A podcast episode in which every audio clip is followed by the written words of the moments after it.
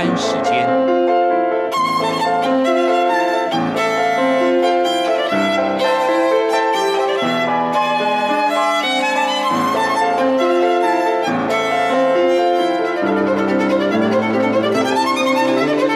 由天安门学生运动领袖王丹主讲。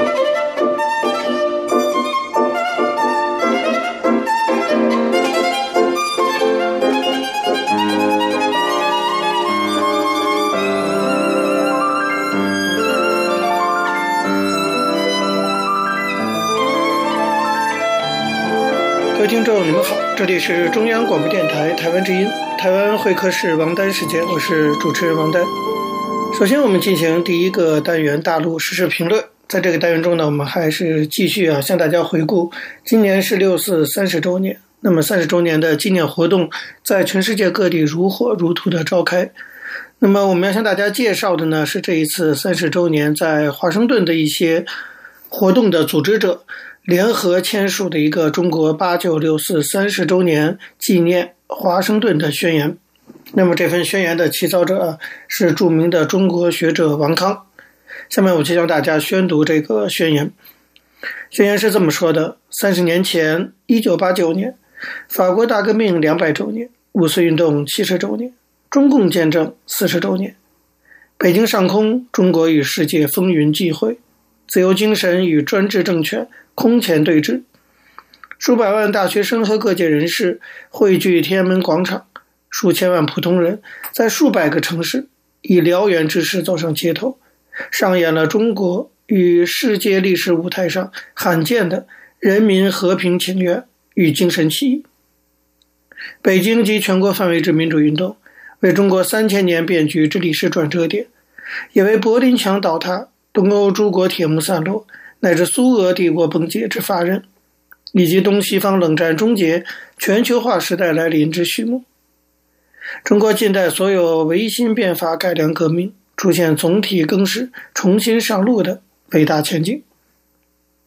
中共强硬老人帮冒天下之大不韪，调集数十万国家军队，出动坦克、装甲车、直升飞机，沿长安大道分进合击天安门广场。悍然镇压八九六四运动，酿成惨绝人寰、震惊世界之天安门屠戮。中共国家电视台公开发布学生领袖通缉名单，数万参与者被逮捕囚禁，成百上千男女流亡海外。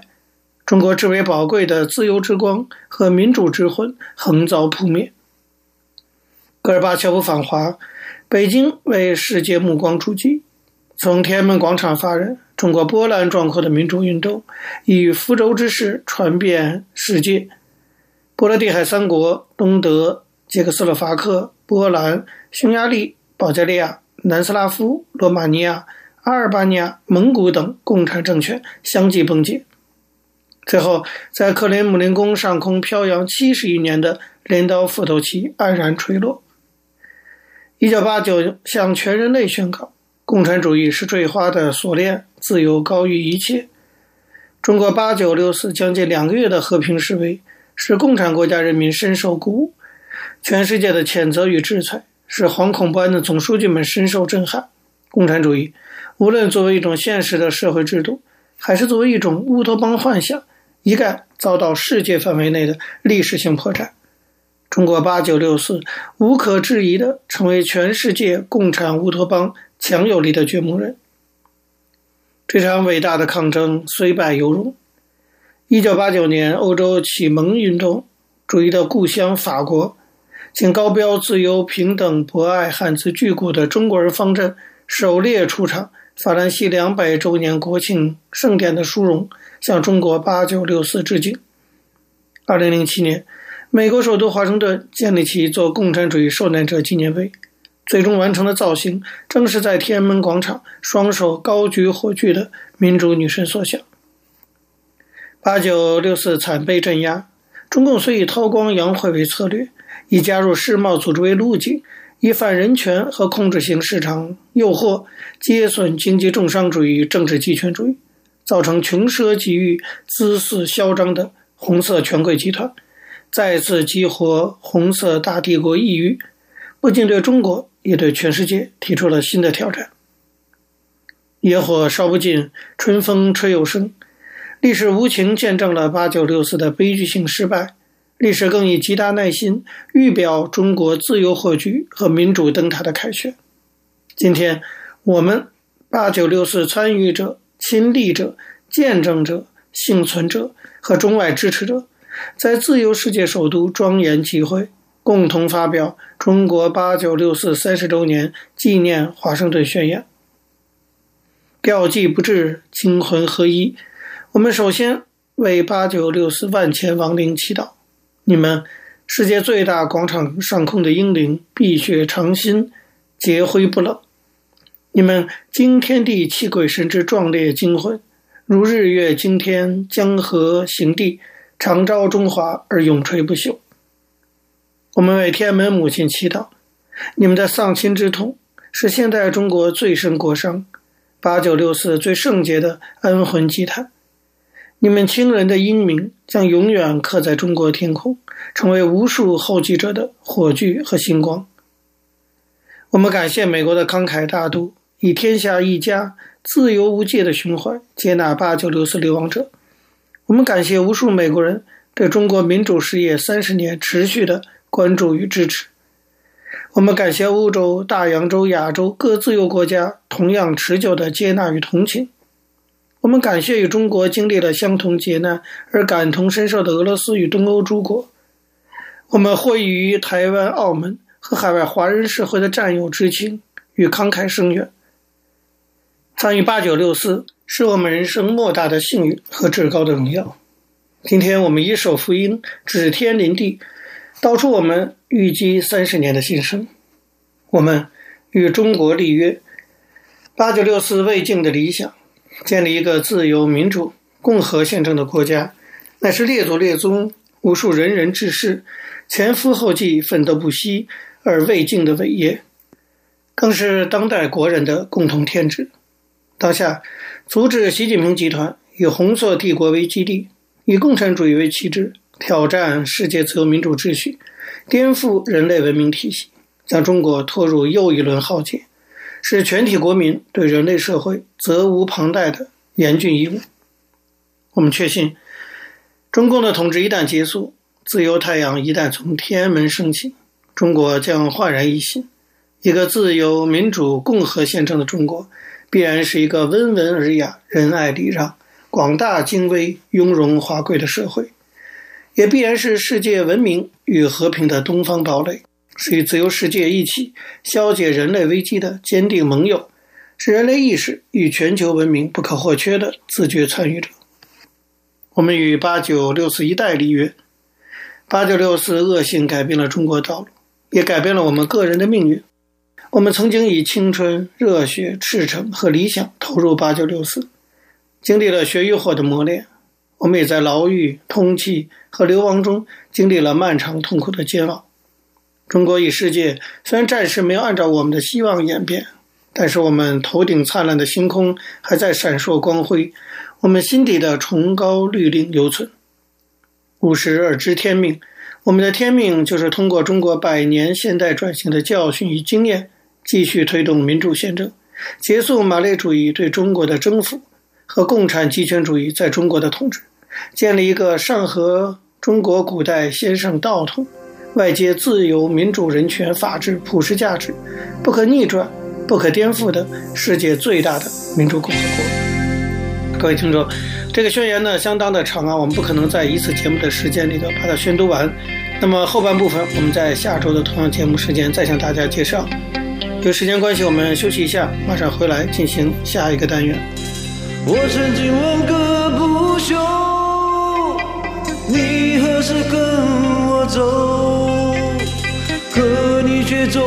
是笑我一无所有。我要给你我的追求，还有我的自由。可你却总是笑我一无所有。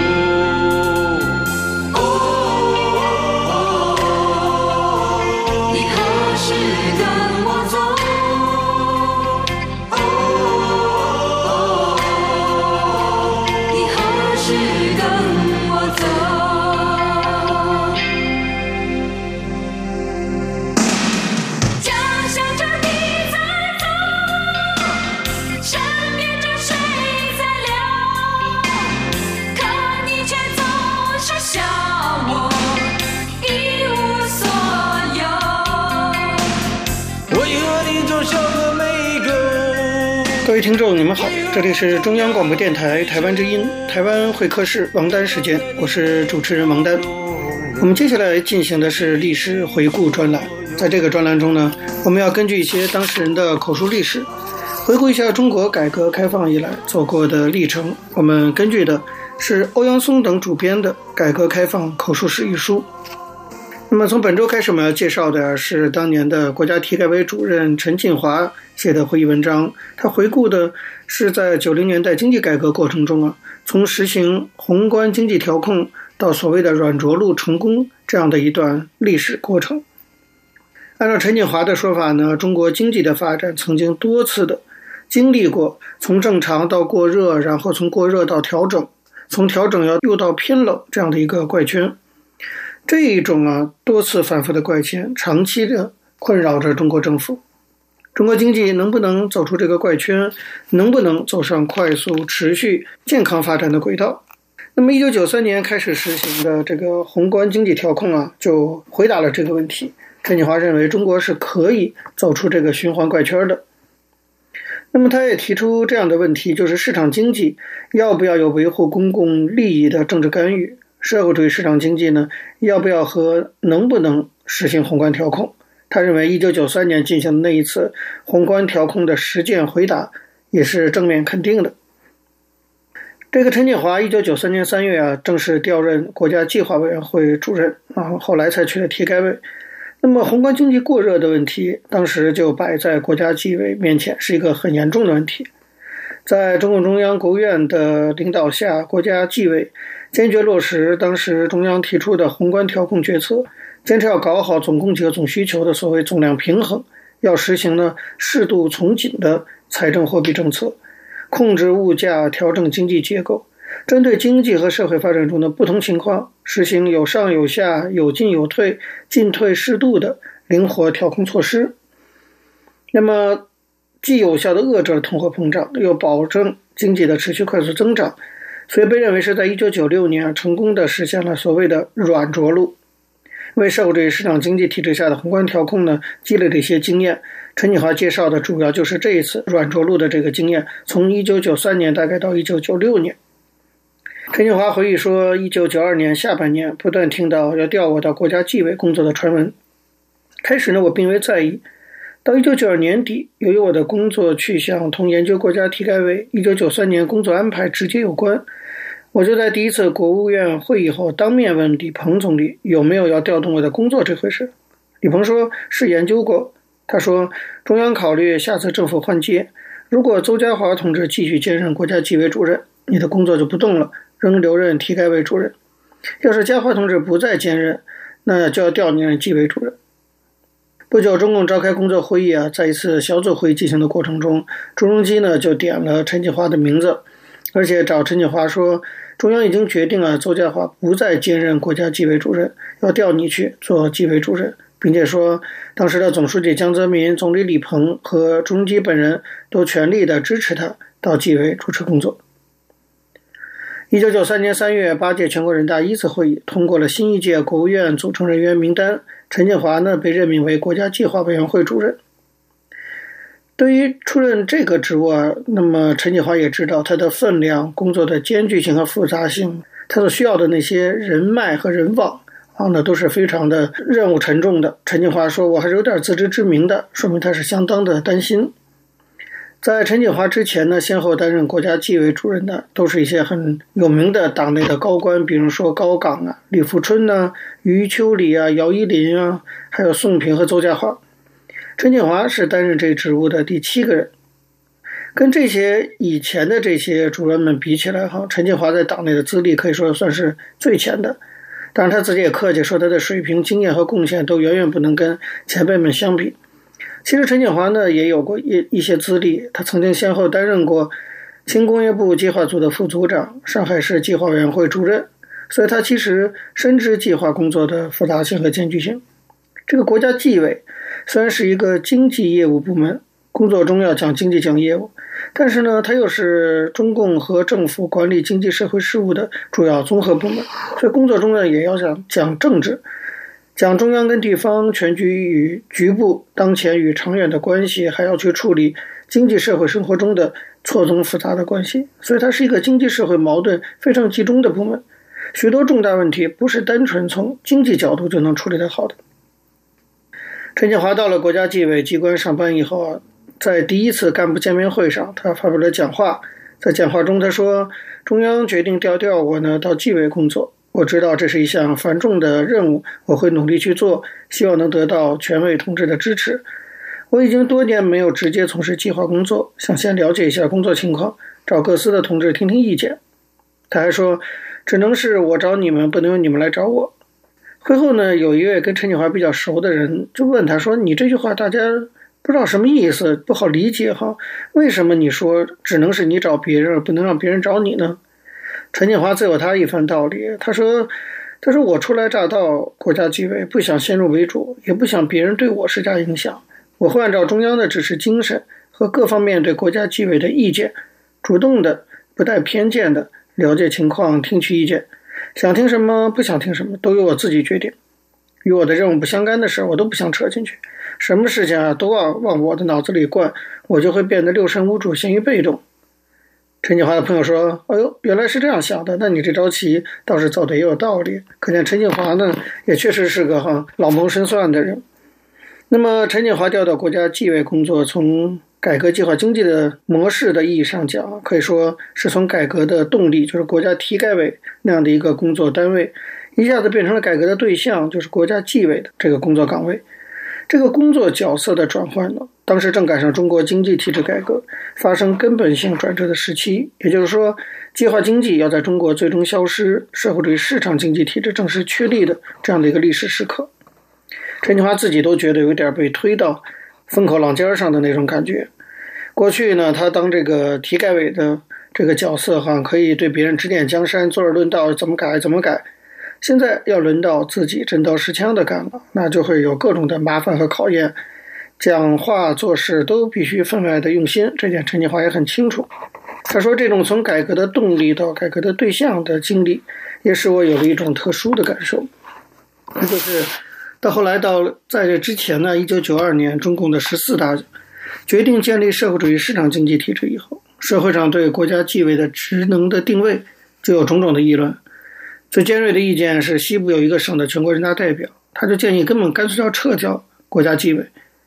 那么，国家纪委自己的机关工作人员本身也有点思想混乱，对于今后的工作去向感到无所适从。一九九三年初，国家纪委召开委员会议，会上就有人提出，纪委工作有位置还有为的问题，就是你有这个工作位置，但能做多少事儿的问题。还有的人说，过去国家纪委机关门前是车水马龙，门庭若市。现在呢，就变成车少人稀，门可罗雀，说起来有点失落感。陈建华到位以后呢，这些人就向他汇报了这些反应。陈建华表示说，全国人民代表大会既然决定设立国家计划委员会，就不存在位子的问题。有了位子，当然就要有所为，而且要努力为好。也只有为好了，才有更好的位子。陈建华说，我一直认为啊，中国从计划经济向社会主义市场经济转变的改革，绝不是，也不可能是。让政府在短时期内完全失去作用。中国要搞社会主义现代化，做的事情很多，而且底子薄，国土面积辽阔，经济发展极不平衡，资源条件和建设能力都差异很大。社会主义市场经济体制的建立完善也需要一个过程，许多重大问题没有政府的倡导、规划、推动和协调，都是不可能得到解决的。所以，国家纪委还是非常重要的。各位听众，由于时间的关系，讲到这里，我们休息一下，马上回来进行下一个单元。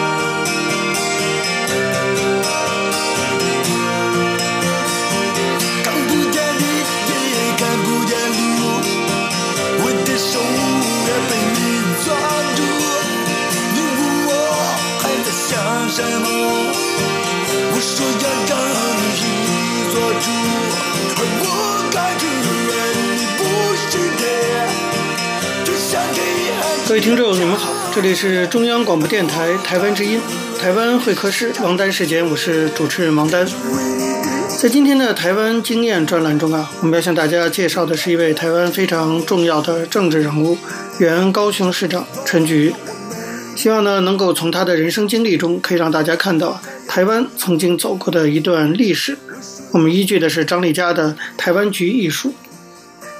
那么话说，陈菊在第一次考大学的时候啊，那时候他忙着关心社会公共事务，不够专心苦读，所以那次呢没有能够考上大学。跟他同年的堂兄弟有一个考上逢甲大学，有一个考上了文化大学。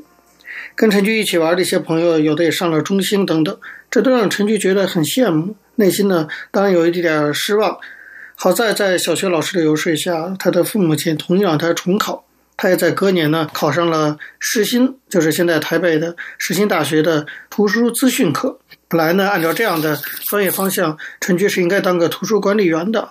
可见这个专业跟未来的人生的发展是没有那么直接的关联的。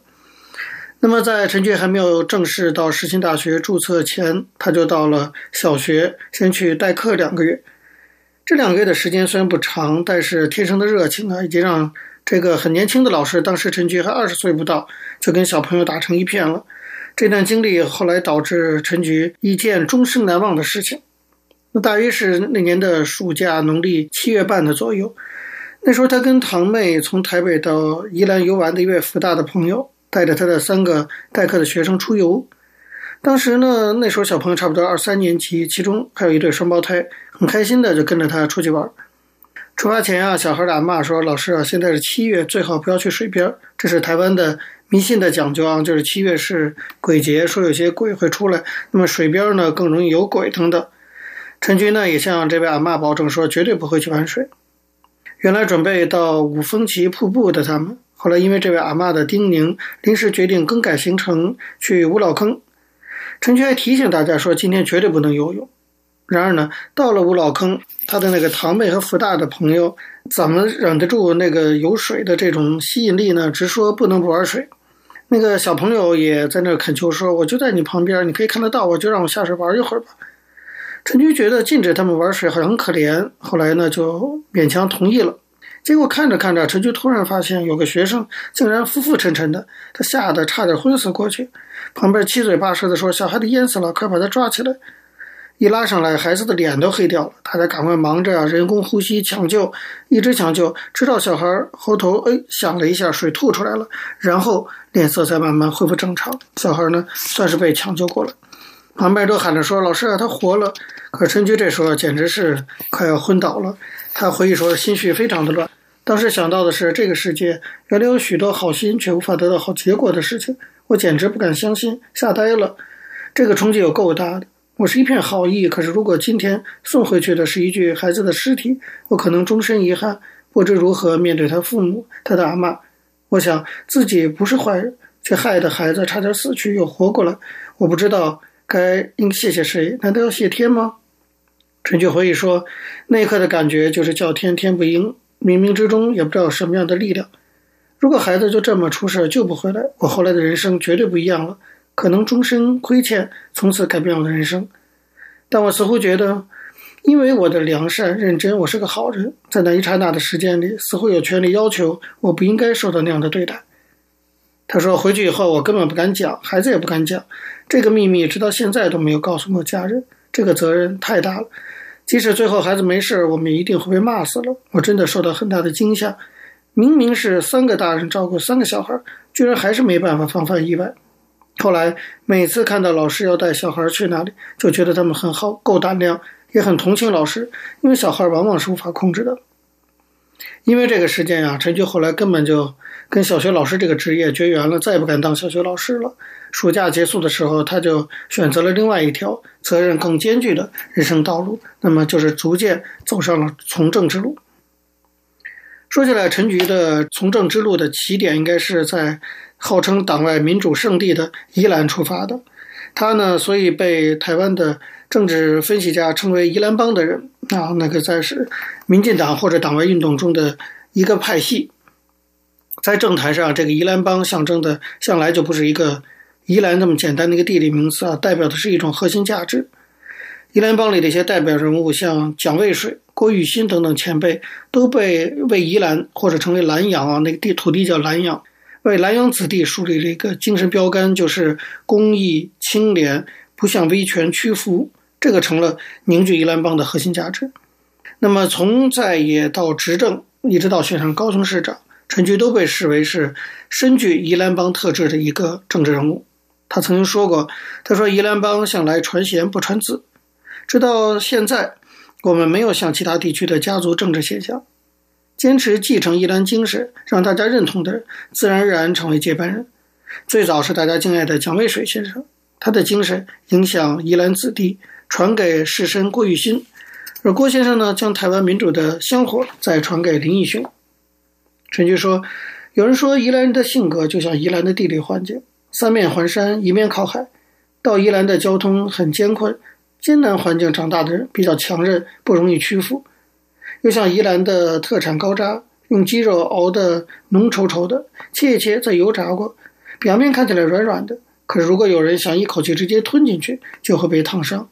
宜兰人正是如此，千万不要以为好欺负，想要轻易将宜兰人吃下去。话说回来，那时候带着有一个小孩子，差点在他手里哈就失势的死去的这个秘密。结束了陈菊的那个暑假以后呢，他开始进入到大学，成为了大学新鲜人。我们知道世新大学是一个私立学校，所以家里为他的注册费以及北上的生活费在那里发愁，那要花不少的钱。当时有位邻居叫卢曼博，是党外省员郭玉新在三星乡的支持者，所以就介绍了陈菊到郭雨欣的身边去担任秘书。在台北市农安街的办公室协助郭雨欣整理省议会的资料，回复请愿信件。从此呢，陈菊就正式的踏上了政治这条路。郭雨欣是一个党外的非常活跃的人士啊，经常为农民呼吁奔走，深受包括陈菊家族在内的宜兰农家的敬重。每年农历过年，陈菊说他都会送农民历给大家，所以宜兰人都称呼他为“春牛图”的郭雨新，即便三岁小孩都知道他的名字。那一年，陈菊才十九岁，这么年轻的他，从此开始进入了一个后来变得非常复杂、诡谲，而且充满了艰难和磨难的从政之路。好，各位听众，今天的台湾会客室王丹时间呢，也到这边就结束了。非常感谢您的收听。如果各位听众对我们的节目有任何的指教，可以写信到台湾台北市北安路五十五号王丹收。或者是发电子邮件信箱到八九六四 @rti dot org dot tw 给我，我是王丹，下次同一时间再见。没有烟抽的日子，没有烟抽的日子，我总不在你身